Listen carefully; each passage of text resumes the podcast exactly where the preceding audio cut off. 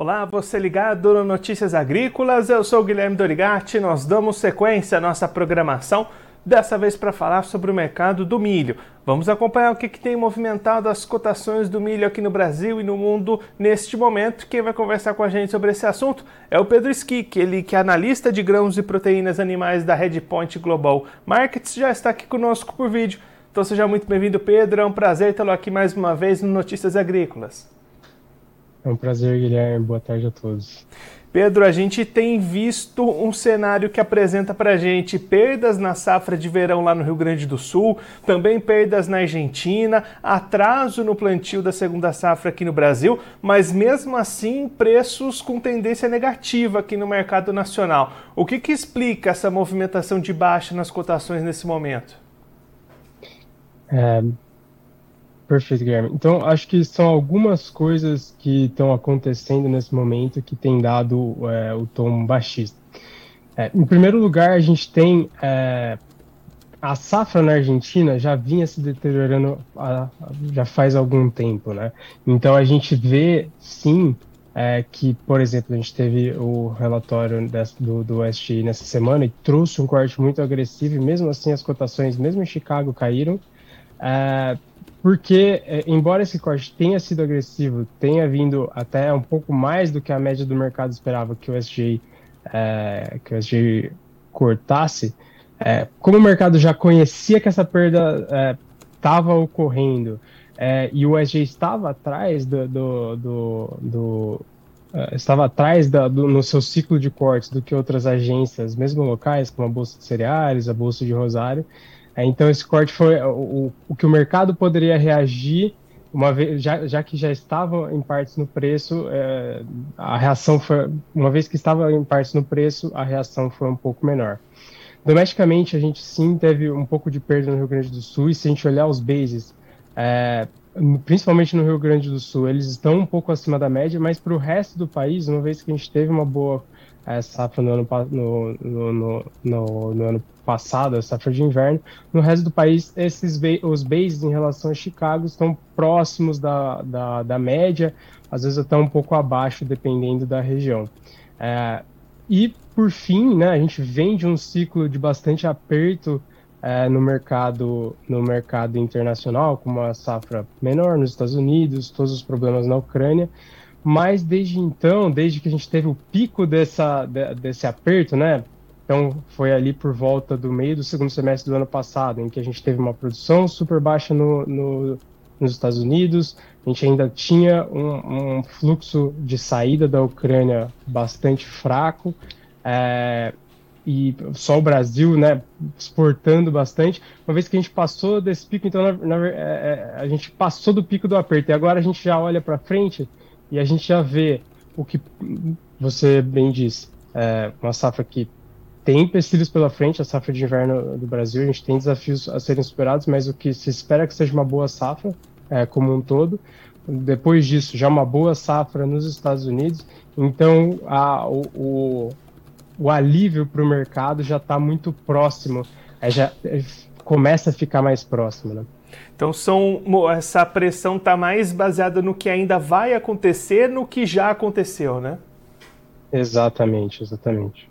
E aí, Pedro, você comentou sobre as exportações. A gente viu o 2023 ainda começando com embarques bastante elevados, recordes de exportação uhum. para os meses, para os primeiros meses. A gente deve esperar um 2023 com boas exportações aqui no Brasil?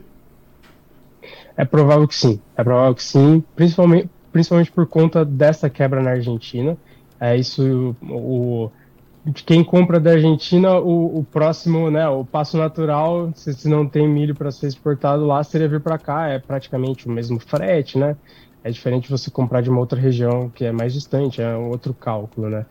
Então, é bem provável que sim. A gente, é, apesar dessa perspectiva de que as exportações ucranianas continuem acontecendo, é, a gente espera que, pelo, por todo o cenário de guerra ainda no país, a produção deste ano lá continue sendo baixa em relação ao que eles produziriam caso é, não houvesse o problema que eles estão tendo. É, Então, assim, por esses dois motivos, é provável que a gente veja uma, e, que a gente veja uma exportação muito boa do Brasil. O contraponto é que os Estados Unidos devem ter uma produção, devem plantar mais milho do que no ano passado. É lógico que a gente vai, assim como no Brasil, é, se eles vão ter uma boa produção ou não, vai depender do clima, que é uma variável é, imprevisível, mas em termos de área, a gente espera uma área maior para os Estados Unidos também, então é, provavelmente eles teriam um pouco mais de milho para exportar também. Então a gente vai ter que ver como isso vai é, se desenhar, mas isso é principalmente é, no, no último trimestre do ano. Né, o começo da janela de exportação do Brasil, principalmente, é, deve ser muito bom porque a gente não teria tantos outros concorrentes aí é, com, uma, com uma grande disponibilidade de milho no mercado. E Pedro, com todo esse cenário, né, nesse momento a gente olha ali para B3, vê preços chegando a 85, 87 nesse momento, aquele patamar dos 100 reais já ficando mais distantes. É esse o patamar que a gente deve ver para o restante do ano, entre 85 e 87, ou pode haver mudanças aí no meio do caminho? É, aí é sempre difícil dizer. Eu acho que assim, no curto prazo, que a gente pode olhar para determinar é, qual vai ser o patamar do ano. Acho que são dois fatores que eu vejo como super relevantes aí no, no curto prazo. A quebra na Argentina ela pode ficar um pouco maior, é, pode se manter da forma como está, dependendo do, do clima que a gente tiver. Então, assim, é, isso já está em partes no preço. O que pode afetar bastante é a gente está vendo esse atraso no plantio, e principalmente o relatório da Conab de março veio com um aumento de produção esperada, e isso é, é algo que é, é, importante a gente notar que é, essa, essa produção, a expectativa de produção aumentou, mas na verdade eles ainda não estão considerando nenhuma redução na, na, na, intenção diária. E é muito provável que estados como Mato Grosso do Sul, Goiás e Paraná tenham uma redução na, na área na tem uma redução na área plantada por conta dos atrasos que a gente viu. Então, qual vai ser o tamanho dessa redução? vai editar muito do quanto a gente. De qual, qual vai ser o nosso potencial de produção lá para frente e vai editar, por consequência, é, se a gente vai ver um preço um pouco acima um pouco abaixo. Por outro lado, a gente tem, a gente espera um, um ano de El. A maior parte das, das, das, das casas de meteorologia mais respeitadas está esperando um ano de El. E embora isso seja negativo para a soja, que está lá no final do ano, é, é, isso geralmente, é, o El geralmente está é, atrelado a um inverno um pouco mais úmido e muito mais quente. É, isso é uma combinação que pode ser positiva, na média, no passado, foi positiva para o milho de inverno, mas ela também pode ser perigosa, porque é, o, o, o, inverno muito mais quente, se essa precipitação, que normalmente é um pouco acima da média, falha, calor e seca pode ser bem prejudicial. Mas na média ele foi positivo para as produtividades de milho de inverno, principalmente é, no centro-oeste, Mato Grosso é, mais especificamente. Então assim, por um lado a gente tem, pode ter um pouco menos de área, mas é uma, uma característica mais, um, um, um viés mais positivo para a produtividade. Então isso no cenário doméstico. No cenário internacional, tem essa questão do quanto os Estados Unidos vão plantar de milho e, por consequência, quanto eles vão ter de excedente exportável, quanto eles vão conseguir de colocar de milho é, no mundo para, e, por consequência, competir com a gente. A gente tem um relatório super importante no final desse mês, que é o relatório de intenção de plantio do, do SGI, que vai trazer essa, o quanto os produtores lá estão pretendendo plantar de milho, soja e trigo. E isso vai ser super importante aqui também para definir um pouco o patamar de preço para a gente. E por, por fim, o, o, dólar, né? O dólar sempre mexendo bastante, porque uma vez que a gente, é, quanto mais o nosso balanço de oferta e demanda está atrelado à exportação, e a exportação tem crescido como, como percentual da demanda no nosso balanço, é, quanto mais ligado ao mercado externo, mais atrelado ao dólar, o nosso preço doméstico aqui vai ficar. E aí, Pedro, para a gente encerrar com mais uma pergunta difícil, mas que no fim é o que o produtor se importa mesmo. Nesse momento, ele está ali realizando o seu plantio da segunda safra, de, lutando com dificuldades para avançar com essas atividades. É o momento de, além de olhar para o plantio, olhar para o mercado e aproveitar oportunidades, ou vale mais a pena deixá-la para frente? essa é uma decisão que realmente é muito no caso a caso. Eu acho que, na minha visão, existem algumas incertezas de curto prazo que precisam ser melhor definidas. Então, a gente está bastante preocupado com o atraso e a, no momento, assim, é, as principais, né, as principais agências govern governamentais que é, projetam produção ainda não estão contando com uma redução diária. Dependendo é, se ela realmente vier, o que a gente espera que aconteça, é, e dependendo da intensidade com que é, é, for confirmada essa redução diária, a gente pode ver o preço aumentando um pouco, sim, porque o mercado não estava colocando na conta ainda uma produção menor no Brasil. É, então, eu acho que essa incerteza, principalmente para o produtor brasileiro, é importante de ser, é importante ser definida. Dito isso, é muito difícil dizer porque vai depender do fluxo de caixa de cada um, se é melhor agora, se é melhor depois. Mas eu acho que essa é, é uma, é um dos pontos que pode ainda não estar no preço do mercado, pelo menos internacional. É, é, principalmente porque as, as principais agências ainda não estão colocando isso no preço. Pedro, muito obrigado pela sua participação, por ajudar a gente a entender melhor esse cenário do mercado do milho aqui no Brasil, também esses preços internacionais. Se você quiser deixar mais algum recado ou destacar mais algum ponto para quem está acompanhando a gente, pode ficar à vontade. perfeito. É, eu acho que eu acho que a gente cobriu bastante tudo que é mais relevante. Eu acho que tem colegas aqui que também estão dentro da, dessa área de grãos, estão cobrindo é, o acordo, é, que é, vai ser outra, outra variável é, relevante para a gente ficar de olho, pelo menos em, em, termos de mercado internacional. E, de novo, continuar acompanhando a Argentina. É, por, a gente teve cortes importantes de outras agências nessa semana.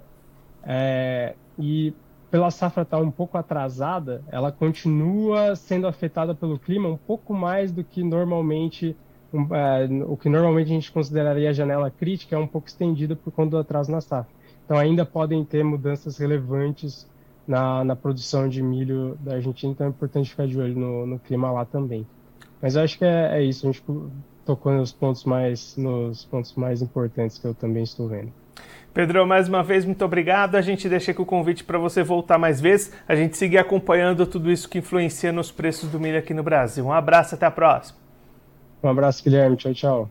Esse, o Pedro Skik, ele que é analista de grãos e proteínas animais da Redpoint Global Markets, conversou com a gente para mostrar o que, que, tem influenciado os preços do milho neste momento aqui no Brasil e também no mercado internacional, um momento de tendências negativas para as cotações e aí o Pedro fazendo um destaque importante, principalmente para o produtor brasileiro que está plantando a sua segunda safra neste momento.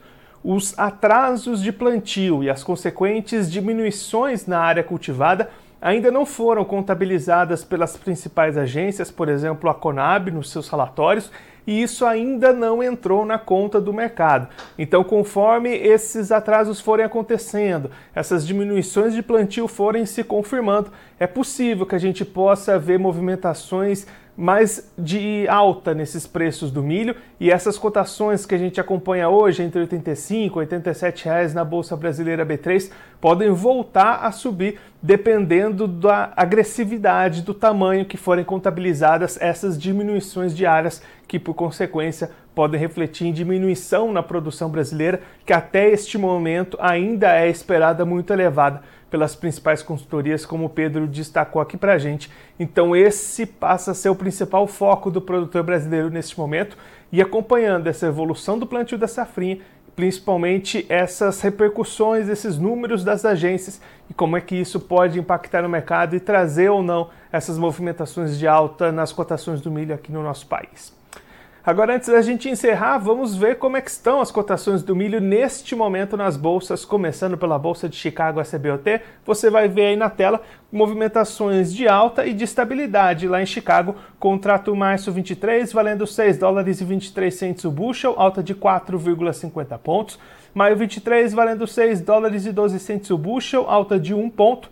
E o julho 23 valendo 6 dólares e 1 cent o bushel. E o, e o setembro 23 valendo 5 dólares e 61 centos o bushel, esses dois contratos na estabilidade neste momento, mas Chicago vai se encaminhando para uma queda semanal ao longo desses últimos dias. Agora a Bolsa Brasileira AB3, cotações levemente mais baixas na Bolsa Brasileira. Contrato março 23 valendo R$ 86,07 a saca, queda de 0,29%. Maio 23 valendo R$ 87,30 a saca, queda de 0,01%. Julho 23 valendo R$ 86,55 a saca, queda de 0,06%. E o setembro 23 valendo R$ 85,30 a saca, queda de 0,35%. Agora eu vou ficando por aqui, mas você aproveite para se inscrever no canal do Notícias Agrícolas no YouTube. Por lá você pode acompanhar os nossos vídeos, as nossas entrevistas. Também deixe o seu like, mande a sua pergunta, o seu comentário, interaja conosco e com a nossa programação. Você também pode clicar no sininho, assim você ativa as notificações e fica sabendo de todas as novidades do Notícias Agrícolas. Eu vou ficando por aqui, mas a nossa programação volta daqui a pouquinho.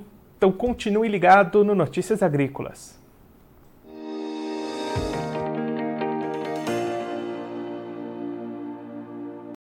Participe das nossas mídias sociais no Facebook Notícias Agrícolas, no Instagram arroba Notícias Agrícolas e em nosso Twitter arroba Noteagri. E para assistir todos os vídeos, se inscreva no YouTube, na Twitch, no Notícias Agrícolas Oficial.